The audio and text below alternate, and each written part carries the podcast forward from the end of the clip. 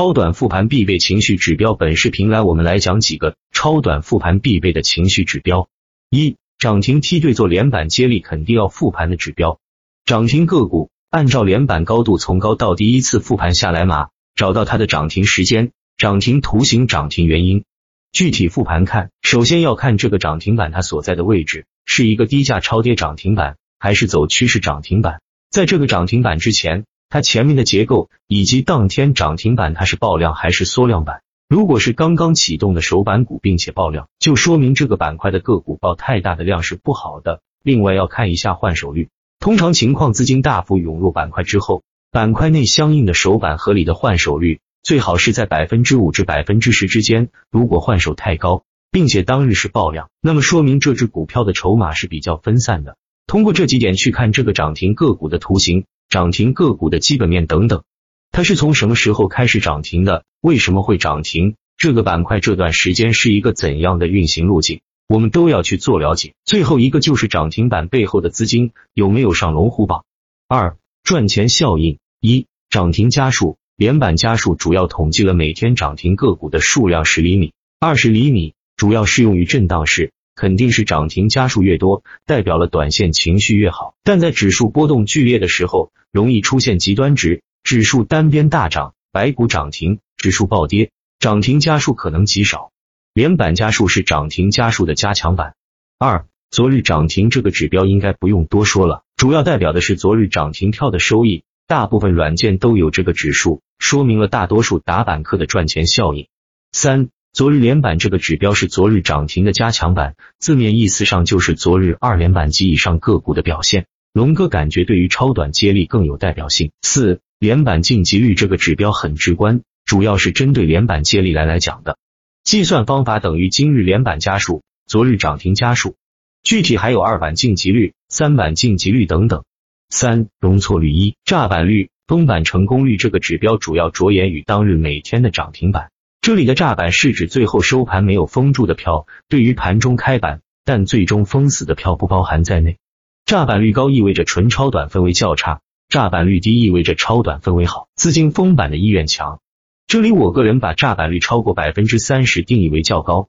封板成功率就是炸板率的反面，封板成功率等于一，炸板率。二，昨日曾涨停这个指标是炸板率指标的进一步。炸板率是对当日盘面低统计，而昨日曾涨停是指昨日炸板未回封个股在次日的表现。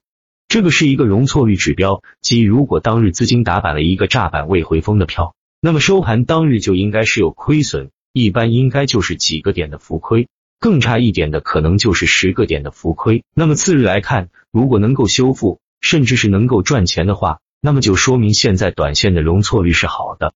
对于昨日打板资金来说，情绪不算差。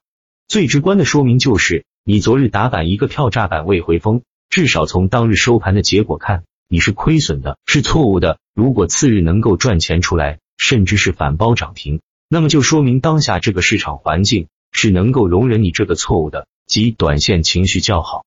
四亏钱效应一。大跌家数这个字面理解就是市场上大跌的家数，主要包括跌停板的家数和跌幅超过百分之十的家数，这个代表了亏钱效应，或者说是当日市场的空头力量。除了涨停板个股复盘之外，还要对大跌的个股做一个复盘，这个很多投资者可能忽略了这点，因为我看到的大多投资者们都会有这方面人性的弱点，就是喜欢涨，迷信红色，讨厌绿色。但是往往它跌的时候，如果你能看透它为什么会跌。哪一类个股大跌？自己有没有这一类个股？如果你手上有，恰好也是高位刚跌的，那么你所属的个股可能就是一个潜在的风险。如果你没有复盘，你不知道，那很有可能抱着一个风险极大的个股，后面调整的时候就被带下来了。如果大跌家数过多，那就说明市场上的短线情绪不是很好了。二大面股这个主要是针对短线接力来说的，即当日打板收盘浮亏超过八个点的个股。为什么是当日浮亏超过八个点？因为次日竞价可能还有低开，那么起码就是次日开盘这种票就是差不多十个点的亏损了。如果市场上好几家这种大面股次日继续是核按钮，那么就说明了市场对打板资金就不是很友好了，亏钱效应开始蔓延了。三，昨日曾涨停这个指标上面说了可以当做容错率，但其实也可以当做亏钱效应的一个指标。如果这个指标指数是继续大跌，那么就说明昨日打板的资金今天大部分都是亏钱的，亏钱效应扩大。五龙虎榜一大游资方向，知名游资席位在盘面上各个主线各个支线，大资金认可哪个板块？二在龙虎榜上区别游资的风格：一日游、趋势、接力、妖股、庄股。三联动性，大游资会在一个板块买好几个个股。四机构龙虎榜。机构专用席位在买哪些板块？把握机构的动向，与机构为伍。通过不断的进行龙虎榜的复盘分析，对于一些游资席位，基本上就能把握它具体的操作手法、资金偏好、市场地位等等，并且也可以学这些游资的操作模式、选股方法等，进而不断完善自己的交易系统。视频到这里快结束了，本视频只是简单提到几个，还有一些好用点的工具，可以直接在打板课网上看。比如横跨几年时间的情绪周期图，这对做短线的人来说是非常有价值的好东西。不知道的自己去搜索找下，走的时候帮忙点下赞，多谢。